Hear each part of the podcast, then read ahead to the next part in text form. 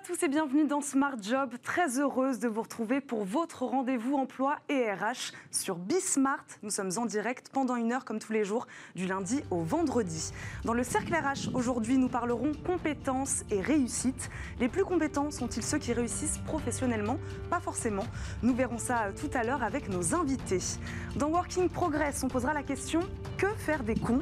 Ce n'est pas moi qui la pose, mais Maxime Rovert dans son dernier ouvrage.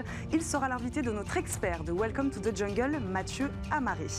Et puis, dans notre rubrique Bien dans son job, on va s'intéresser aujourd'hui au travail à temps partagé. Quel est l'intérêt pour les entreprises qui y ont recours? On en parle dans quelques instants. Mais avant de vous présenter mes invités, les news du jour par Sybille Aoujane. Bonjour Sybille. Bonjour Eva. Dans l'actualité aujourd'hui, le ministère de l'Éducation nationale a discuté avec les organisations syndicales enseignantes. 150 euros de primes informatiques sont attribués aux professeurs. Cette prime annuelle leur permettra d'acheter leur matériel. En 2021, cela coûtera 178 millions d'euros à l'État. Il était aussi question d'une prime d'attractivité, environ 100 euros au moment de la titularisation des enseignants. Toutes ces primes s'inscrivent dans un cadre plus général de revalorisation des métiers. Le ministère prévoit une hausse du budget 2021 de 400 millions d'euros. Le coût en année pleine est évalué à 500 millions. Une étude EY se penche aussi sur le couple franco-allemand à l'heure de la Covid. Sans surprise, 90% de ces entreprises euh, ont vu leur chiffre d'affaires diminuer, mais la confiance est encore là. 45% de ces entreprises restent optimistes pour leur activité d'ici à 2022. En France, 2500 entreprises sont contrôlées par des investisseurs allemands. Elles emploient plus de 320 000 personnes. Les entreprises se disent satisfaites des aides proposées par la France pendant la crise, mais deux points noirs, la lourdeur administrative et la clarté qui manque concernant les réformes à venir. Le Conseil d'orientation des retraites publie une note d'étape. Le déficit du système des retraites va plonger à plus de 25 milliards d'euros cette année, un manque à gagner dû à la crise de la Covid qui a entraîné un recours massif à l'activité partielle et des reports ou exonérations de cotisations. S'il y a un rebond économique l'an prochain, il devrait alors se réduire à 10 milliards d'euros. Le corps estime cependant qu'il va falloir un, financement supplémentaire à ce système, 5 milliards d'euros par an à partir de l'année prochaine. Le rapport annuel du corps est attendu fin novembre. Voilà pour l'actualité d'aujourd'hui. Je vous laisse avec Eva et ses invités. Merci beaucoup Sybille. On vous retrouve demain bien sûr pour un nouveau JT. Bien dans son job, c'est tout de suite.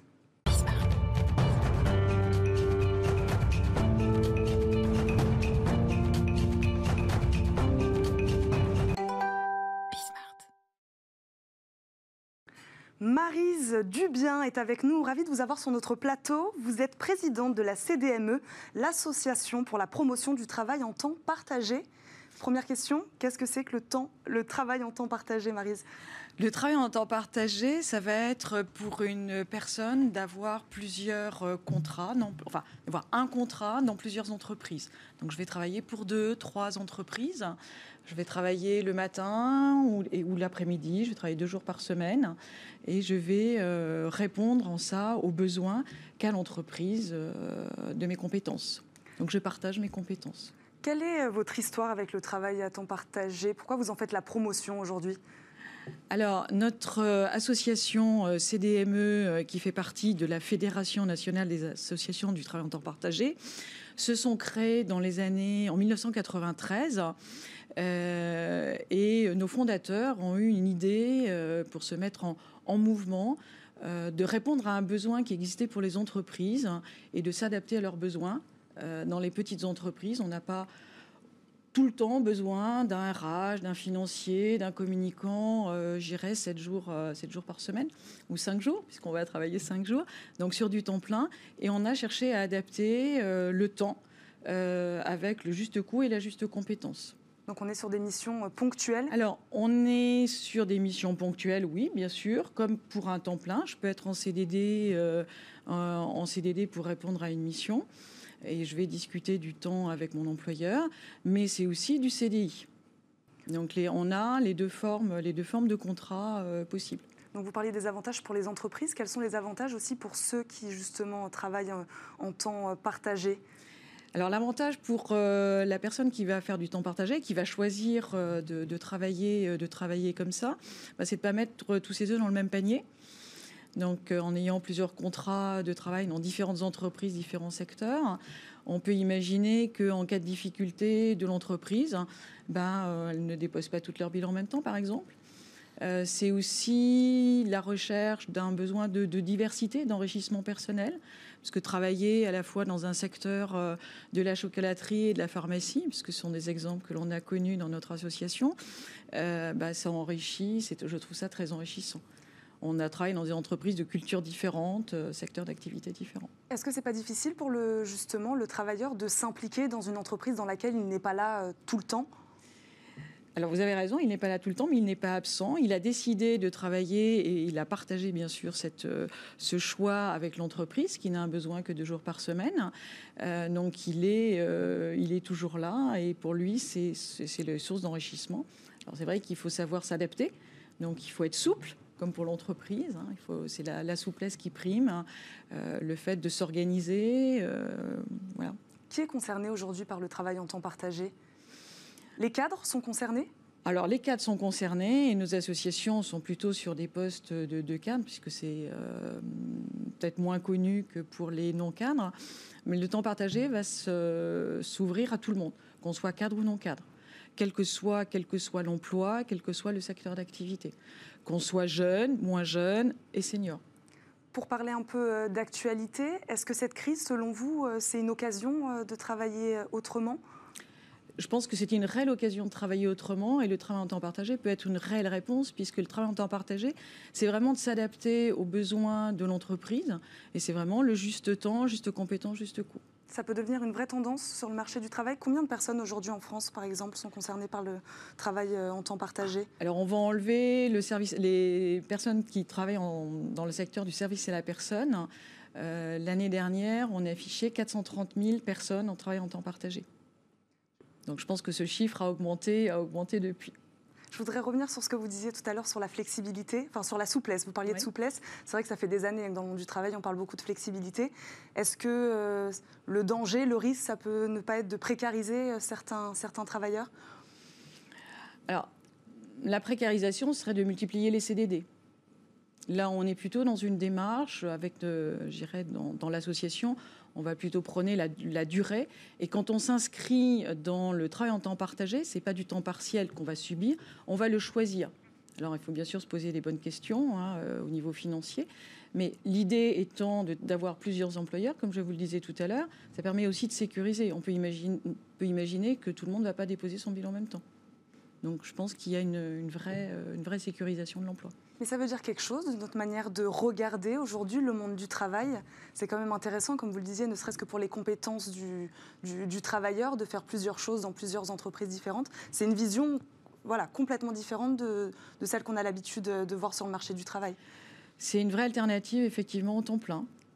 Et c'est une autre façon, une autre façon de regarder, une autre façon de recruter. Et c'est gagnant-gagnant pour les entreprises. Et c'est vraiment gagnant-gagnant pour les deux parties, le salarié et l'entreprise. Mathieu C'est une vraie opportunité, de vrais atouts. Ouais, je voulais vous poser une question, mais est-ce que selon vous, ça répond pas aussi à une tendance dans notre société actuelle, au-delà hein, de, la, de, la crise du Covid, euh, etc. C'est aussi un besoin de, de reconversion chez des gens qui euh, ont besoin, ont envie de changer de métier de plus en plus, en tout cas dans nos générations, euh, chez les, chez les 18-34 ans, mais qui aussi hésitent à sauter le pas. Ici, euh, vous avez un modèle où vous avez à la fois la sécurité de pouvoir bénéficier d'un contrat euh, en CDD, mais aussi peut-être euh, de vivre une autre expérience totalement différente dans une autre entreprise. Est-ce que c'est les profils aussi de ce temps partagé? Est-ce que par exemple, vous avez quelqu'un qui peut être comptable et puis, je ne sais pas, fromager par exemple dans une autre entreprise, on est sur les mêmes compétences? Alors on est plus dans une notion de slasher, là je dirais, que de temps partagé tel qu'on le, tel que, moi j'en parle le plus souvent. Mais, mais pourquoi pas? C'est vraiment l'esprit euh, dans lequel on est aujourd'hui. Euh, après, on a notre vie personnelle et on veut concilier un petit peu tout ça et faire plusieurs choses en même temps. Et le temps partagé permet de le faire. Mmh.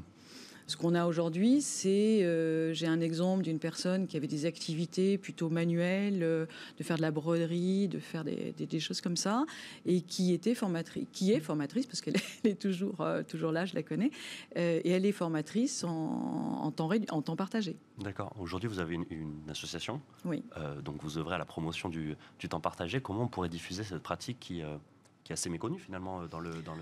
Oui, même si euh, depuis 93 nous en parlons, elle reste encore tout à fait d'actualité, encore mal, connue euh, par les entreprises et, euh, et par nous-mêmes. hein. Euh, Ouais, je dirais, moi j'ai découvert en 2015 euh, l'existence du temps partagé, Ah oui. alors que j'étais euh, responsable des ressources humaines, on va dire. Ah oui, d'accord. Donc j'étais dans le domaine RH et je ne connaissais pas cette façon de, de l'exprimer. Je connaissais le temps partiel choisi, mais je ne connaissais pas cette expression euh, du, temps partagé, du travailler autrement, recruter autrement. L'avenir du temps partagé sur ces prochaines années? Vous attendez une multiplication significative du nombre de personnes qui vont travailler de cette manière-là? Je pense que c'est une réelle tendance euh, qui peut s'accroître, effectivement. On va s'arrêter là. Merci beaucoup, euh, Marise Dubien, d'avoir été avec nous, d'être venue sur le plateau de Smart Merci. Job aujourd'hui. Tout de suite, c'est Work in Progress avec Mathieu Amaré. Retrouvez Work in Progress au cœur de Smart Job en partenariat avec Welcome to the Jungle.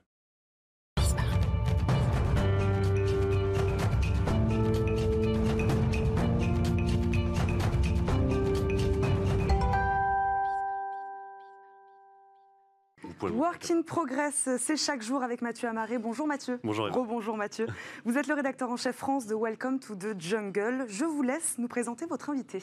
Oui, on est avec euh, Maxime Rovert. Maxime, bonjour. Bonjour. Vous êtes philosophe, professeur d'université et spécialiste de Spinoza, je le dis parce que quand même euh, c'est un, un petit point intéressant. Vous avez surtout publié en 2019 euh, un ouvrage intitulé Que faire des cons pour ne pas en rester un soi-même. Alors pourquoi on vous invite et pourquoi on va parler des, des cons, Eva? C'est parce que euh, on va poser une, chose, c'est que chaque organisation possède euh, son sale con. Euh, voilà, une personne, pour être un peu plus poli, toxique, qui va entraîner avec elle dans son sillage des engagements, turnover, coûts aussi pour l'entreprise. Et euh, l'intérêt, puisque les personnes qui le regardent euh, aujourd'hui sont des managers et des RH, c'est euh, comment les déceler, comment aussi ne pas faire la bêtise de les embaucher. Et Maxime, dans son ouvrage, a, essayé de théoriser ou de proposer d'abord une définition du, con, et puis ensuite aussi proposer des clés de compréhension pour essayer de, bah, savoir comment faire face à, face à un con. Donc la première question que j'ai envie de vous poser, Maxime, c'est on sait le potentiel de nuisance de ces profils toxiques, des cons. Maintenant, en entreprise, dans un milieu professionnel, comment le, comment le reconnaître? Alors je crois qu'il est important d'abord de comprendre que la connerie, c'est un jugement qu'une personne émet sur une autre personne. Donc, Mhm. En fait, il n'y a pas vraiment de profil typique d'un con ou d'une conne, il y a plutôt des conflits qui se déroulent dans les entreprises et qui donnent naissance à des jugements dépréciatifs. Donc la question n'est pas tellement d'identifier des personnes euh, et de les juger, la question est plutôt d'identifier des conflits et de sortir en fait des cercles vicieux qu'ils créent. Vous voulez dire que la connerie s'exprime dans le conflit? En On fait, n'est si pas vous- con, on le devient. Exactement. Et même quand, lo- lorsque vous jugez quelqu'un comme un con ou une conne, c'est que vous-même, vous êtes en train de perdre à la fois votre capacité d'empathie et votre disposition à comprendre qui font de vous une personne intéressante. Autrement dit, vous êtes en train de devenir le con ou la conne de la personne que vous êtes en train de juger. Comprendre comment ça se structure, ces conflits-là, c'est le moyen d'en sortir et pas de se renvoyer des jugements les uns aux autres. D'accord. Vous le dites dans votre introduction, on est toujours le con de quelqu'un. Euh, je fais l'analogie avec les bofs aussi, on est toujours le bof de quelqu'un. Mais en disant ça, on a un peu tout dit, mais on n'a rien finalement résolu. Euh, vous dites, euh, elle s'exprime la connerie dans les conflits. Dans quel type de conflit en entreprise, puisqu'on est dans le milieu professionnel, elle peut s'exprimer C'est un conflit sur une négociation ratée, sur euh, quelque chose que j'ai dit en réunion qui ne va pas, etc. Et, et mon manager euh, commence comme ça à, à complètement péter un câble.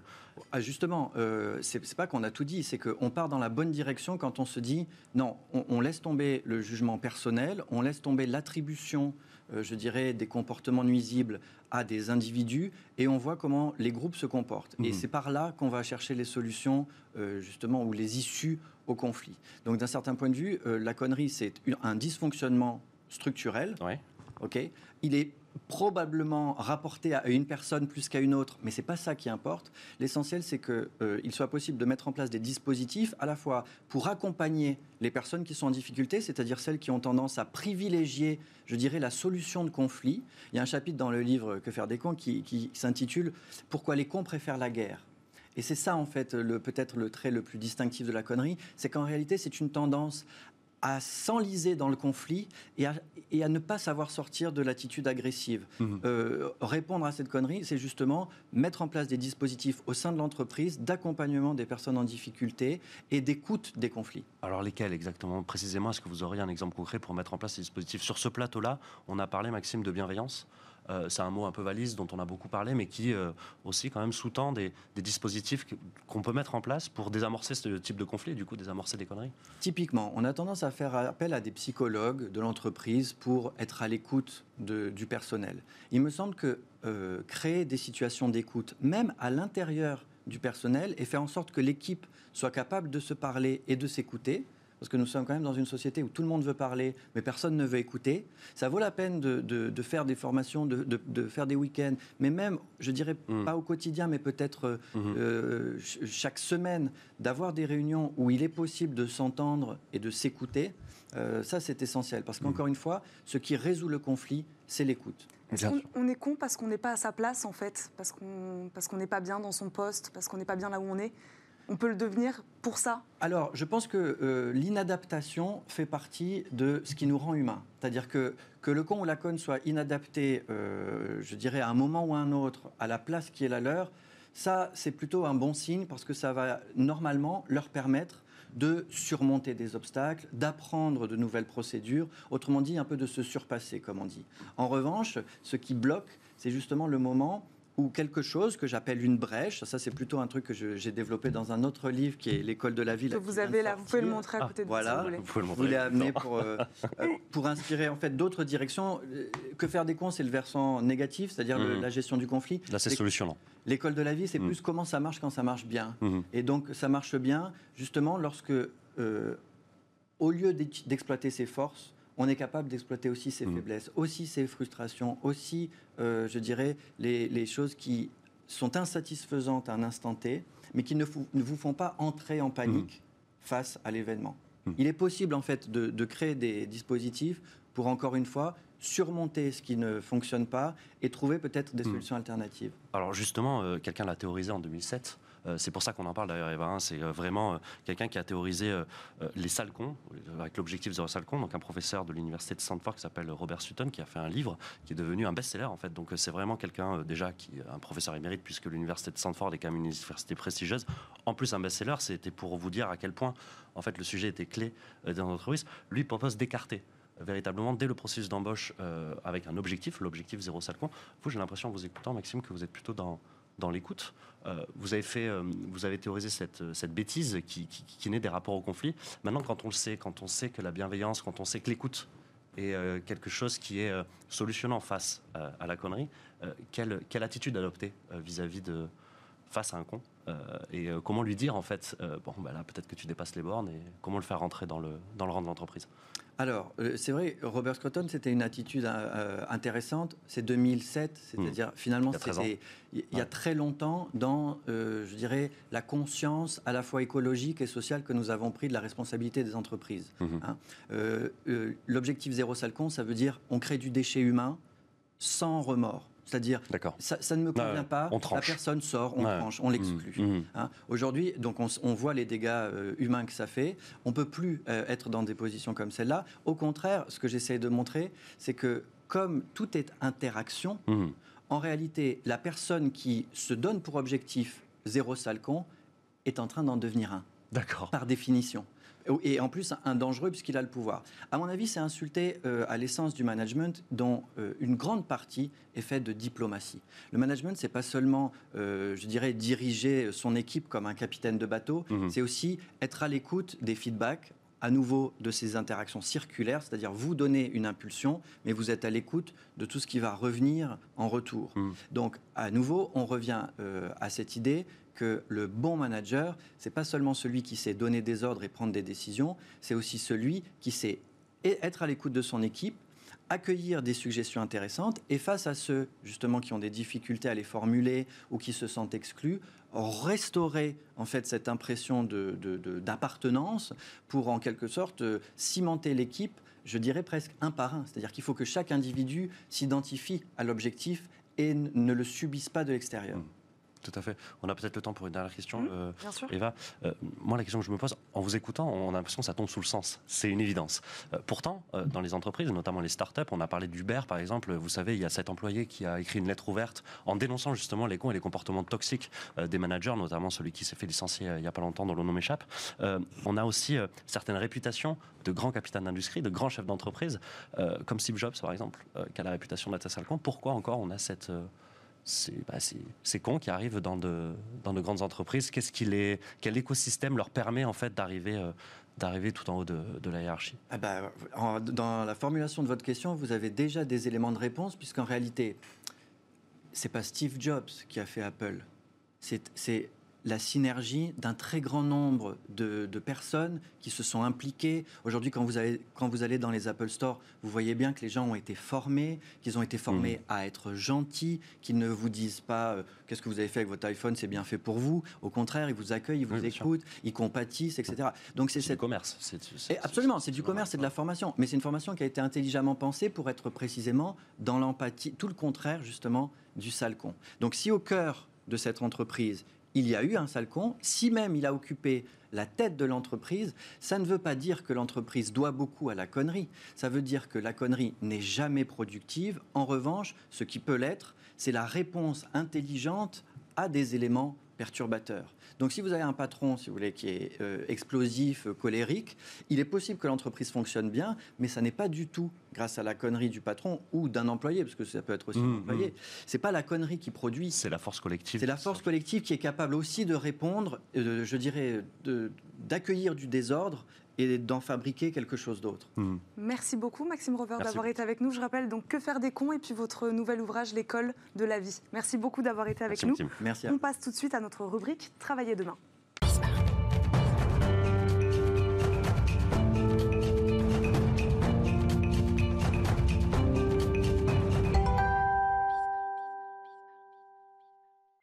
Retour sur le plateau de Smart Job, toujours avec Mathieu Amaré, rédacteur en chef France de Welcome to the Jungle. On va parler de médiation et de résolution des conflits avec votre invité Mathieu. Exactement. Je suis euh, en compagnie et ravi d'accueillir Sophie Henry. Sophie, bonjour. Vous êtes Bonjour. déléguée générale du Centre de médiation et d'arbitrage de Paris, la CMAP. Pardon. Euh, la CMAP accompagne les entreprises dans le processus de résolution des, conflits. On vient de, euh, parler avec euh, Maxime Rover des, des sales cons, donc, euh, qui naissent d'ailleurs, il, nous disait, dont la bêtise naissent des conflits, etc. Vous, vous êtes une instance qui, avec plus de 200 arbitres, mais aussi des juges, des médiateurs, essaye de résoudre les conflits en entreprise. La première question que, je veux vous poser, Sophie, c'est qu'est-ce que représente véritablement une médiation? Bonjour, merci de m'accueillir sur ce plateau et merci de m'accueillir aujourd'hui parce que cette semaine, c'est la semaine internationale de la médiation et tous les acteurs de la médiation sont invités à, à promouvoir leurs actions. Donc, euh, merci de cette opportunité aujourd'hui. Alors, la médiation, c'est un outil de résolution de conflits. L'idée, c'est que le médiateur, c'est un tiers indépendant, impartial, indépendant des deux parties, va accompagner les parties vers une solution. Donc, Mhm. ce sont les parties qui vont trouver la solution. Le médiateur, on peut dire que c'est un facilitateur de négociation. Voilà, en synthèse. De quels conflits on parle? Est-ce que c'est des conflits euh, inter-entreprises? Est-ce que c'est des conflits aussi? Est-ce que vous agissez dans des conflits euh, entre entreprises euh, ou entre prestataires et, euh, et, clients? Oui, alors le CMAP, il a été créé il y a 25 ans par la Chambre de commerce de Paris. Et au départ, on était amené à traiter, donc c'est le premier centre de résolution des conflits des entreprises en France. Et on était amené à traiter les, les- les conflits commerciaux, donc entre deux entreprises. Mhm. Et puis, à la demande des entreprises, des représentants des, des DRH, on traite maintenant euh, des conflits euh, RH, des conflits sociaux. Donc depuis quelques années, c'est plutôt récent, mais il y a un vrai engouement de la part des entreprises sur cette Donc, thématique. Comment ça se passe concrètement? J'ai un conflit avec mon manager euh, pour, euh, dans, un, dans, dans un entretien quelconque, etc. On n'arrive pas à le traiter en interne parce qu'on n'a pas les solutions RH pour le faire. On vous appelle, vous avez un numéro, quelqu'un répond, vous avez un médiateur ensuite qui agit, c'est ça? C'est exactement ça. On a un centre dédié euh, pour, pour les entreprises. Donc, on a une, on a une équipe euh, qui est très réactive. Donc, vous appelez. Alors, ça peut être n'importe qui. hein. Vous dites, ça peut être euh, un collaborateur, ça peut être le manager, ça peut être le RH qui se dit, il y a, il y a un problème euh, d- dans l'équipe.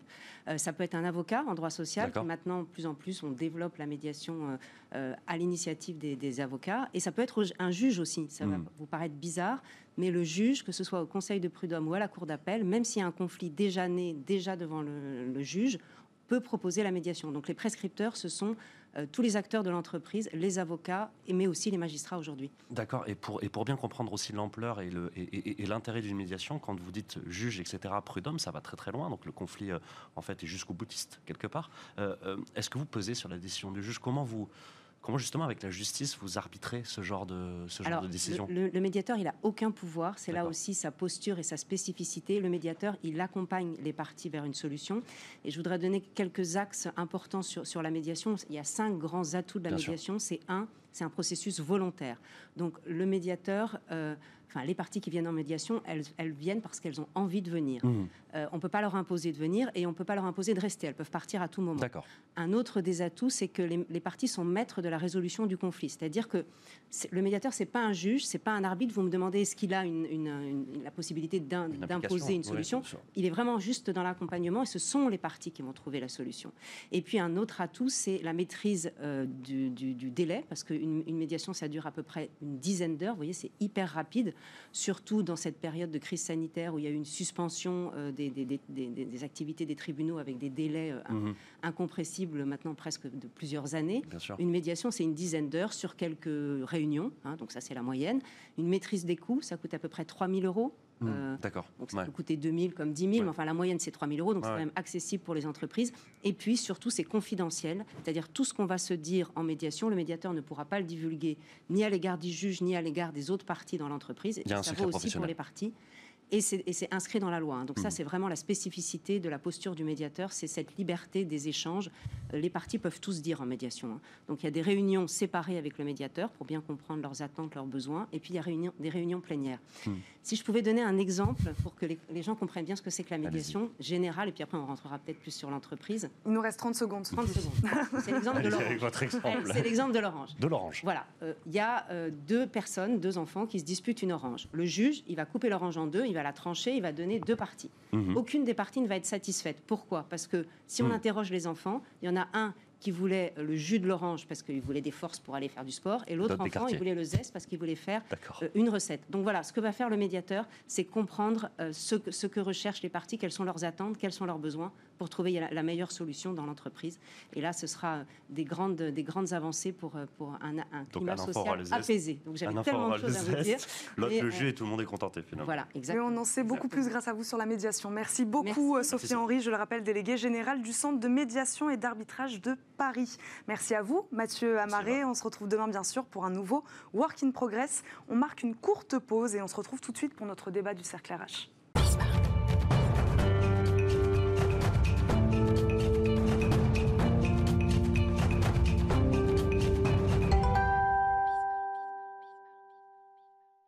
Le cercle RH, c'est tout de suite. On se demande pourquoi ce ne sont pas les plus compétents qui réussissent. Pour répondre à cette question, je reçois Jean-Michel Garrigue, directeur associé en charge des RH et du développement chez BLB Associés. Bonjour. Bonjour. Merci beaucoup d'être avec nous. Noémie Lemaine également euh, est avec nous, psychologue du travail et présidente de Upchange Conseil et Coaching. Bonjour. Et nous avons euh, également en visio avec nous euh, Jean-François Marmion, psychologue et auteur de la psychologie, mais aussi de la psychologie de la connerie. Il est avec nous donc en visio. Bonjour, bonjour et merci à tous les trois d'être là. L'incompétence, c'est un vrai sujet pour les entreprises, ça a un coût. Une étude de 2014, elle remonte un peu, mais euh, menée par le cabinet d'audit PwC, estime le coût de l'incompétence à 2,17 milliards d'euros par an pour les entreprises françaises. Comment c'est possible, euh, Noémie Lemaine c'est vrai que c'est une bonne question. D'abord, de quoi on parle quand on parle d'incompétence ou de compétence? C'est-à-dire que souvent, les compétences ne sont pas très objectivées, on ne sait pas bien de quoi on parle. Donc, on parle d'effet de perception plutôt que de compétences. Et alors, peut-être que euh, je vais détonner euh, dans, dans, cette histoire, mais moi, je, je, pense que la majorité des gens qui réussissent sont compétents, au moins dans leurs compétences techniques, bien entendu les compétences de leur métier. Euh, ensuite, on parle de compétences qui sont des compétences comportementales, qui vont être des compétences émotionnelles, la capacité à convaincre, la, la, capacité à communiquer. Et c'est sur ce registre où on va trouver des différences de compétences. Vous parliez de perception, vous êtes d'accord avec ça? C'est pas objectif, euh, l'incompétence euh? La compétence technique, ce qu'on peut appeler le savoir-faire. Dans, de nombreux métiers, il y a des critères, il y a des grilles, il y a euh, des évaluations, il y a des formations. Elles posent généralement assez peu de problèmes.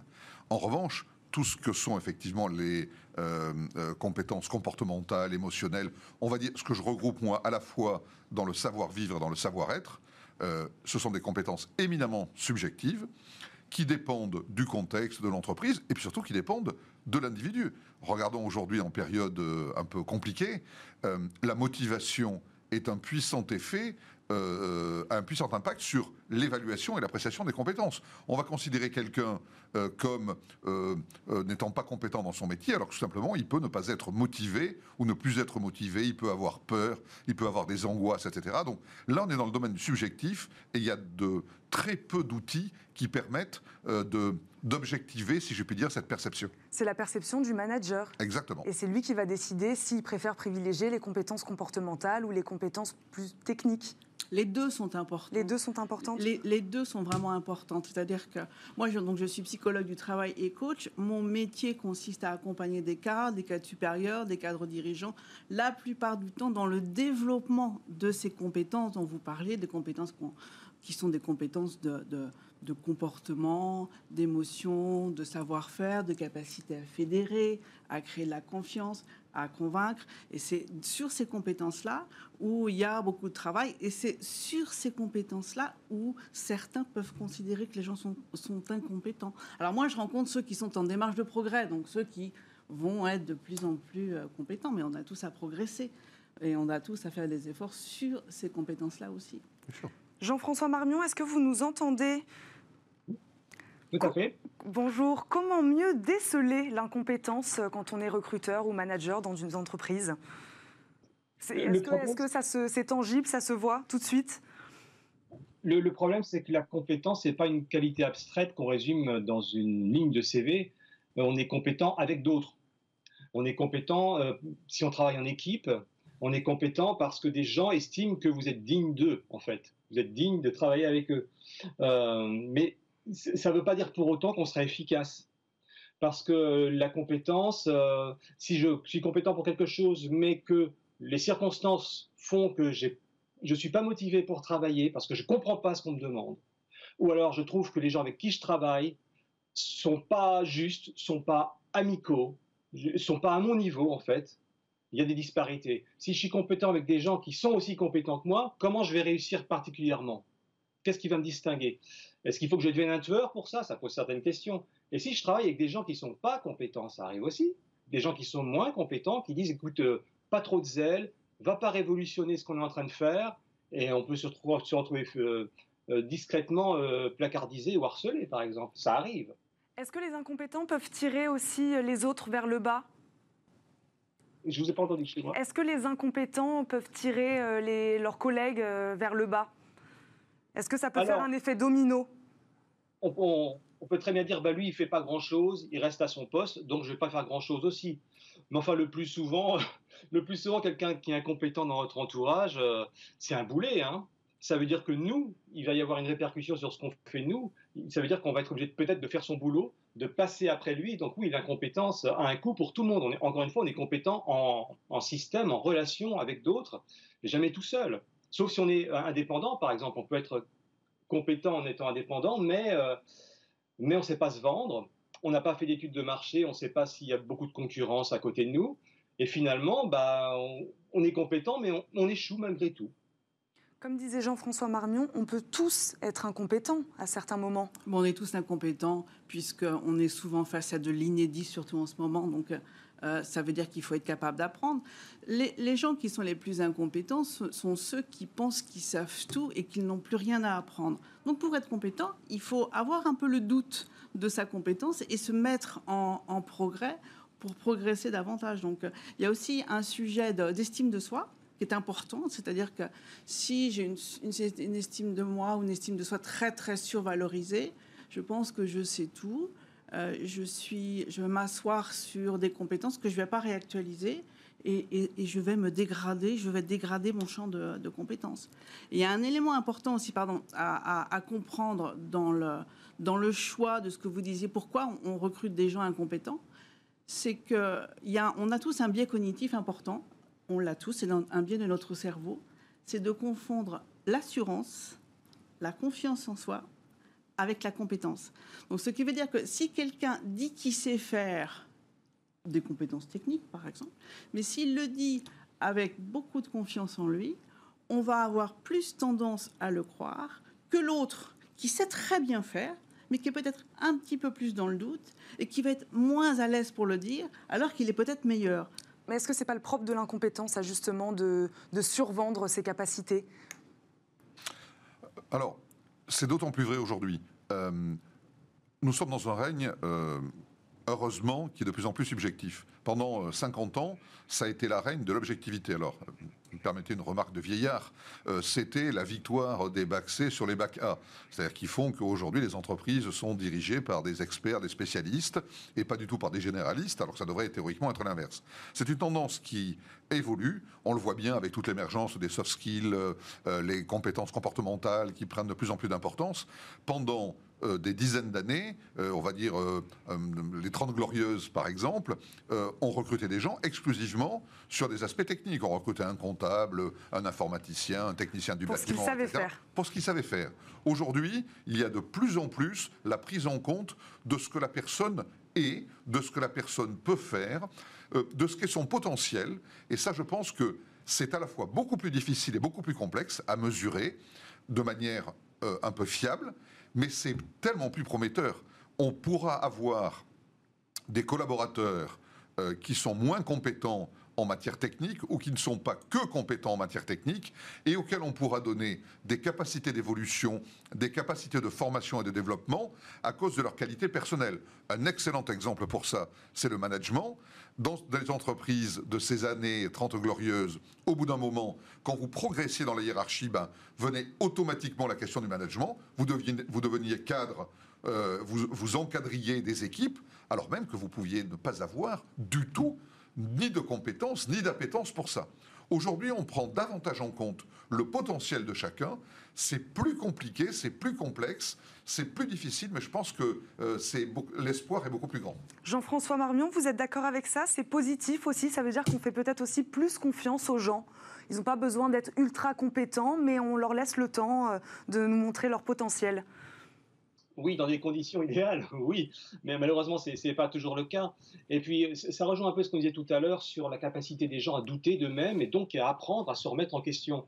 Ça, c'est évidemment très important euh, pour développer ses compétences. D'un autre côté, c'est un équilibre subtil à trouver, parce que si on doute trop de soi, on va tomber dans ce qu'on appelle le syndrome de l'imposteur, qui est très fréquent, c'est-à-dire on me dit que je suis compétent, sur le papier je suis compétent, mais dans le fond je suis pas si compétent que ça, dans le fond j'ai trop de limites, j'ai trop de lacunes, je suis pas sûr de moi, et un jour tout le monde va s'apercevoir de ce que je vaux vraiment et je vais me faire virer. Le syndrome de l'imposteur, c'est quelque chose d'assez fréquent. Hein. Est-ce qu'on remarque très clairement euh, le compétent Est-ce que le compétent est plus humble et l'incompétent euh, peut-être a tendance à survendre ses capacités? Je voudrais vous entendre là-dessus. Oui, alors il y a, ce qu'on appelle l'effet Dunning-Kruger, du nom des, psychologues qui l'ont découvert quand on est incompétent, on a tendance à se croire plus malin que les autres malgré tout, même si on n'y connaît rien. C'est pour ça qu'on fait tous de la politique, qu'on est tous épidémiologistes en ce moment, voilà.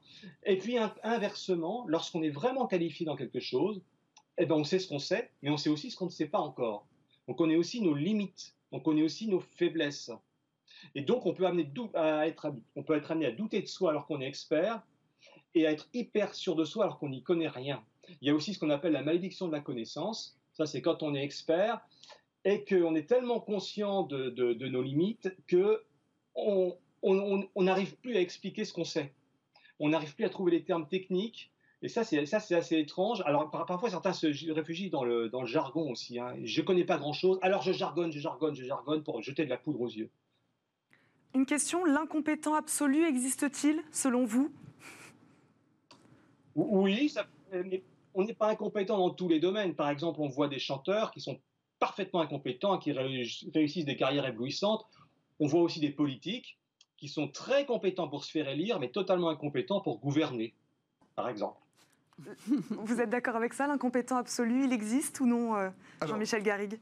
Euh, Je suis d'accord euh, avec ce qui vient d'être dit. On n'est jamais incompétent en rien. et puis vous avez des métiers dans lesquels, on, M. Marion parlait du doute, euh, si vous êtes, alors je vais prendre mon métier d'origine, si vous êtes DRH, euh, douter, c'est une force. Euh, parce que c'est ce qui va vous permettre d'avoir l'humilité pour aborder les situations. Un commercial, il est moins fait pour douter. Un commercial, il est fait pour avoir de la confiance en lui, de la confiance dans les produits ou les services qu'il vend. Et c'est cette confiance qu'il va retransmettre à ses prospects, à ses clients, pour les convaincre d'acheter ces produits ou ces services. Donc il y a aussi une posture, euh, pas dans le mauvais sens du terme, hein, euh, une approche, on va dire, du métier et de la performance dans le métier qui dépend de ce que vous faites. Euh, si vous êtes euh, un ingénieur nucléaire et que vous doutez euh, dans les centrales que vous construisez, c'est évidemment plus embêtant que si vous êtes dans des fonctions humaines ou des fonctions de marketing ou de communication, qui sont des fonctions plus impalpables, des, soft skills, on pourrait dire, et qui permettent de mettre en valeur tout ce que vous pouvez faire en, en vous interrogeant, en vous améliorant, en doutant, euh, en n'étant pas sûr de vous, et, surtout dans des métiers euh, qui s'y prêtent. J'ai été, moi, euh, dirigeant de groupe de médias pendant 25 ans, et c'est typiquement le secteur d'activité dans lequel vous appréhendez uniquement la compétence de, quelqu'un sur ce qu'il va pouvoir faire. Quand vous prenez un jeune journaliste, un jeune animateur, un jeune comédien, en, lui confiant un rôle, lui confiant une émission, en disant bah voilà, on pense que tu vas pouvoir y arriver. Au début de sa carrière, c'est passionnant parce qu'on fait des paris. Faire des paris, c'est douter, et douter, je pense, c'est beaucoup accroître les chances de réussite. Noémie Lemaine, c'est intéressant en effet de douter. C'est intéressant de douter pour effectivement accroître ses vérifier, accroître ses compétences. Je rebondis sur euh, ce que vous venez de dire à propos du commercial. C'est vrai que c'est une situation particulière, et mais je pense qu'il faut comprendre et qu'il faut intégrer le fait qu'on est tous le commercial de soi-même. Parce que, et ça, c'est compliqué pour les experts, pour certaines personnes, parce que dans mon métier, j'accompagne aussi des gens en recherche d'emploi. Et en recherche d'emploi, on l'a été, on va l'être on le sera. Hein. Donc il faut, il faut vraiment accepter cette réalité-là. Ça veut dire qu'à ce moment-là, il faut se vendre et il faut vendre ses compétences. Et il y a beaucoup, beaucoup de personnes qui ont des réticences avec l'idée de parler de ces savoir-faire parce que c'est associé à des représentations notées négativement, c'est associé à de l'arrogance, c'est associé à de la vantardise. Donc euh, il faut effectivement trouver le, bon milieu et le bon ton pour parler correctement, avec preuve, avec de, ses réalisations et de le dire sans honte et, sans gêne parce qu'on doit être fier de ce qu'on fait. Et, c'est une question d'estime de soi. C'est-à-dire que les gens qui ont une estime de soi trop faibles sont émotionnellement beaucoup plus dans la honte et dans la réserve parce qu'ils sont gênés. Et les gens qui ont une estime de soi trop forte peuvent être capables de euh, se faire élire pour des fonctions pour lesquelles ils ne sont pas capables. Par exemple, on va nommer personne, mais l'idée, c'est d'avoir justement un équilibre entre les deux, dans l'estime de soi pour être capable de dire sa profession, d'être capable de parler de ses réalisations, de parler de ses succès, de sa valeur ajoutée, tout en sachant qu'il faut progresser, sans être pétri de, de, gêne et sans écraser l'autre, donc en travaillant l'assertivité. Ces compétences-là, on les fait travailler au cadre dirigeant parce qu'il faut vendre un projet. Il, faut donner envie aux gens d'être suivis. Donc, euh, c'est de compétences qui sont importantes à acquérir. Vous voulez réagir? Oui, je, voulais juste dire que, comme disait M. il y a des experts mondiaux qui vont être totalement inconnus, qui resteront dans leur coin parce qu'ils n'auront jamais la capacité ou l'occasion euh, de sortir du lot. Et vous avez des merveilleux imposteurs, pour reprendre le terme de Moi, j'en connais un certain nombre, euh, qui sont euh, des gens qui ont réussi en ne sachant rien faire, en ne voulant rien faire, en ne travaillant pas ou en travaillant peu.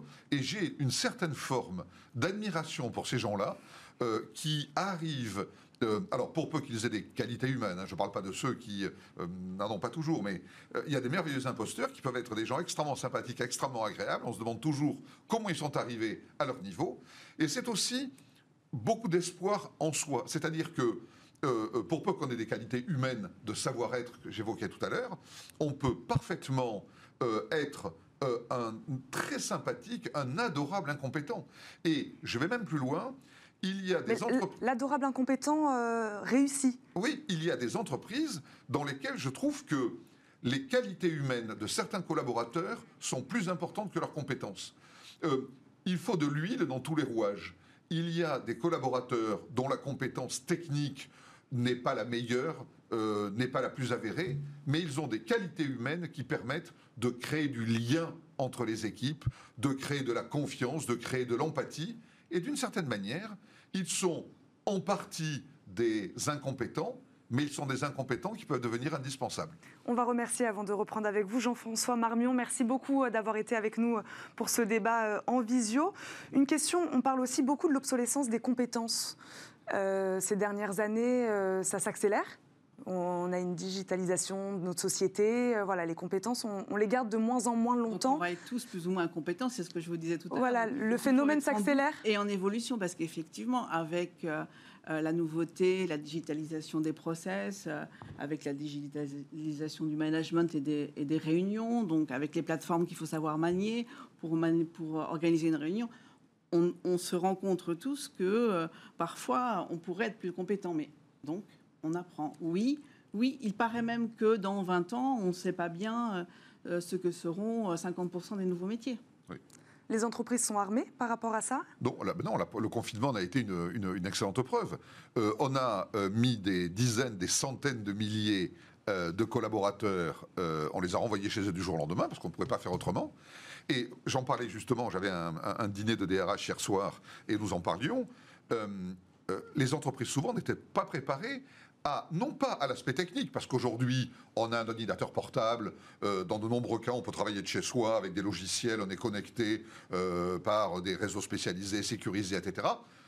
Ça, il n'y a pas trop de problème. Mais tout d'un coup, on se retrouve chez soi. Comment gérer? Comment manager? Ceux qui ont pris l'enclume sur le coin de la tête, pour moi, de la manière la plus violente, violente c'est l'encadrement intermédiaire.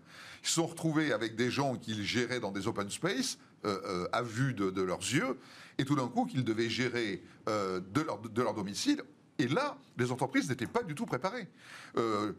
Euh, je, connais très peu d'entreprises qui avaient pris soin de dire ben, nous allons anticiper, euh, le télétravail se développe, donc on va former nos managers.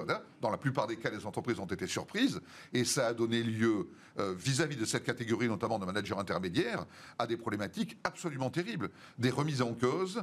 de leur poste À quoi je sers en fait? Est-ce que je sers vraiment à quelque chose? Quand vous êtes sur un ordinateur, le, le grand chef, par exemple, le chef de service, le directeur, etc., pouvait être en lien instantané euh, avec des dizaines ou des centaines de collaborateurs par-dessus l'encadrement intermédiaire, des gens qu'ils ne voyaient pas dans le quotidien professionnel parce que leur bureau n'est pas au même étage euh, ou dans le même immeuble ou dans la même ville, et qui là tout d'un coup se retrouvaient à discuter directement avec des centaines de collaborateurs, pour des motifs d'ailleurs souvent très très euh, avouables, pour les rassurer, pour leur donner confiance dans l'entreprise, pour leur dire c'est une mauvaise période mais ça va passer.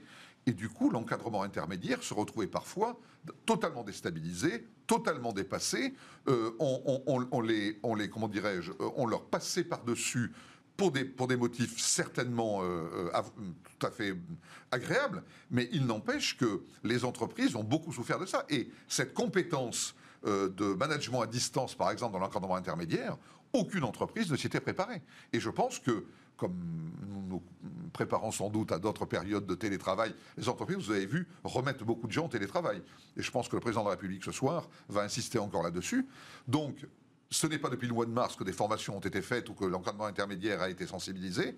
On va se retrouver avec des problématiques qui vont, à mon avis, être durablement impactantes pour l'entreprise. C'est ça, l'évolution de la société, la crise. Oui, la bonne nouvelle dans tout ça, parce qu'il faut quand même donner un petit peu de positif. Oui, hein, allons-y. C'est que c'est remarquable la façon dont les gens se sont adaptés. C'est très vrai. Moi, je suis épatée à quelle vitesse les gens ont appris, les gens se sont mis en mouvement, les gens ont fait preuve de bonne volonté et le travail a été fait.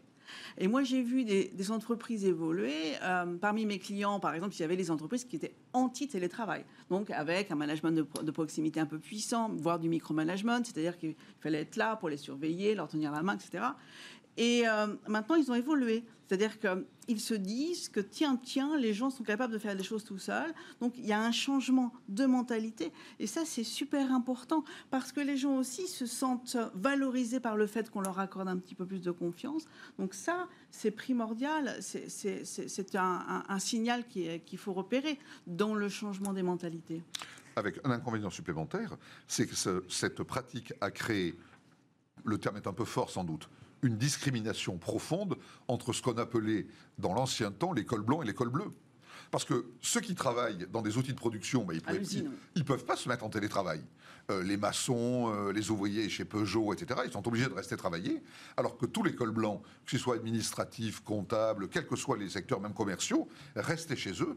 Et ça crée là encore une différenciation dont je pense nous n'avons pas fini d'en constater les conséquences. Merci beaucoup à tous les deux d'avoir été euh, avec nous aujourd'hui pour débattre de l'incompétence dans les entreprises. Merci beaucoup. On termine notre émission avec Fenêtre sur l'emploi où on parle jobbing.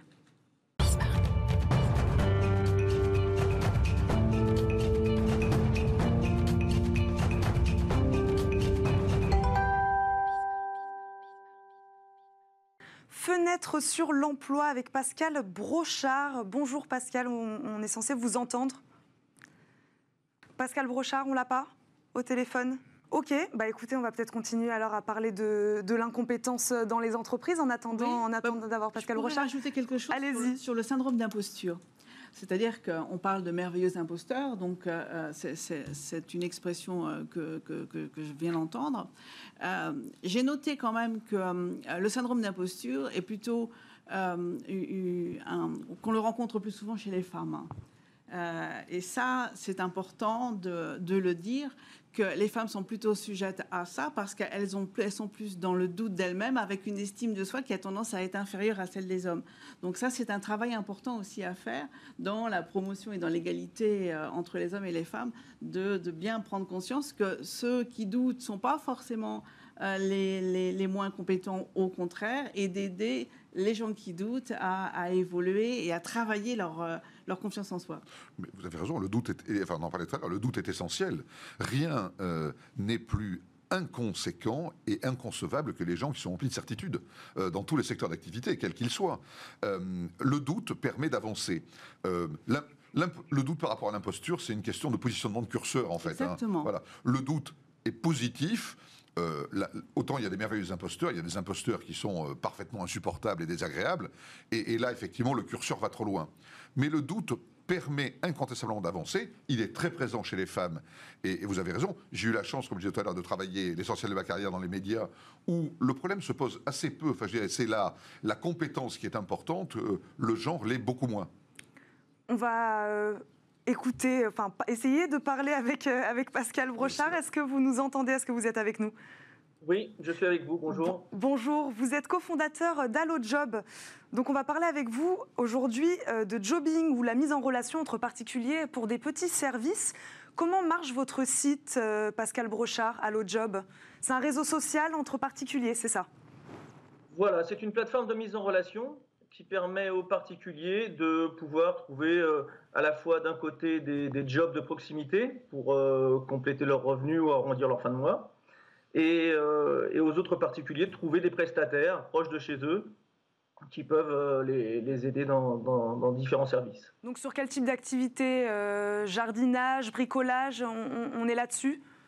Voilà, tout à fait. C'est-à-dire, alors vous avez du, du, bricolage, du jardinage, ça peut être de la garde d'enfants, de la garde d'animaux, on peut passer par du ménage, du nettoyage, tous les services de proximité et tous les services à domicile, j'ai envie de dire les cours particuliers d'ailleurs en ce moment qui sont fortement demandés d'ailleurs avec euh, les, problématiques d'enseignement à distance. Quel est l'intérêt de faire appel à des particuliers et non à des professionnels sur ces, sur ces types d'activités? Alors il y a plusieurs aspects. D'abord un aspect euh, social, ça permet de s'apercevoir que proche de chez soi, on a des voisins euh, qui ont une passion, un vrai savoir-faire, et ça crée un lien social qu'on n'a pas forcément habituellement. On les croise dans la rue sans les connaître, ça c'est un point important. Et ça permet aussi, bien évidemment, de faire des économies, puisque euh, le, particulier proche de chez vous qui va réaliser une opération euh, euh, bah, vous coûtera beaucoup moins cher que de, prendre un artisan ou une grande entreprise et réagira beaucoup plus vite en plus. Comment marche la rémunération sur AlloJob alors la rémunération se discute entre, entre les acteurs, donc entre l'annonceur et le jobber. ils se mettent d'accord sur, sur un prix au taux horaire ou à la prestation. Euh, et ils le gèrent vraiment euh, entre eux. Voilà, on ne prend pas du tout parti dessus. C'est un service qu'on avait, euh, qu'on a décidé de mettre en totale gratuité compte tenu de la crise. et donc, pour le moment, on a décidé que les jobbers et les annonceurs pourraient gratuitement entrer en contact les uns avec les autres et, directement se rencontrer et, profiter de, cette plateforme. Quel constat vous avez fait, Pascal Brochard, quand vous avez créé Allo Job? C'était un constat sur le marché du travail, qu'il y avait une détérioration du marché? Alors oui, doublement, c'est-à-dire que bien évidemment avec la crise et même avant, on s'aperçoit que de plus en plus de gens euh, de par un pouvoir euh, d'achat faible, cherchent des compléments de revenus, que ce soit des étudiants, des retraités ou même des actifs. Euh, donc l'idée était justement de, pouvoir leur apporter cette mise en relation. Et puis aussi de, jouer sur la proximité, puisque souvent on va, chercher très très loin des compétences qu'on a peut-être sur, le, sur le palier de son, de son appartement. Voilà. Donc vous évitez, enfin vous essayez en tout cas d'éviter la précarisation? Euh, à, notre à notre manière, on essaie. Eh ben, écoutez, merci beaucoup euh, Pascal Brochard d'avoir été avec nous aujourd'hui, d'avoir parlé de jogging et nous avoir présenté Allo Job. Je remercie également euh, Noémie Lemaine, psychologue du travail et présidente de Upchange Conseil et Coaching, d'avoir été avec nous, et Jean-Michel Garrigue, directeur associé en charge des RH et du développement chez BLB Associés. Merci, beaucoup à tous les deux. Euh, nous, on se retrouve demain, bien sûr, pour un nouveau numéro de Smart Job en attendant le retour d'Arnaud Ardouin. Je vous souhaite une très bonne journée sur Bismart. À très vite. Words.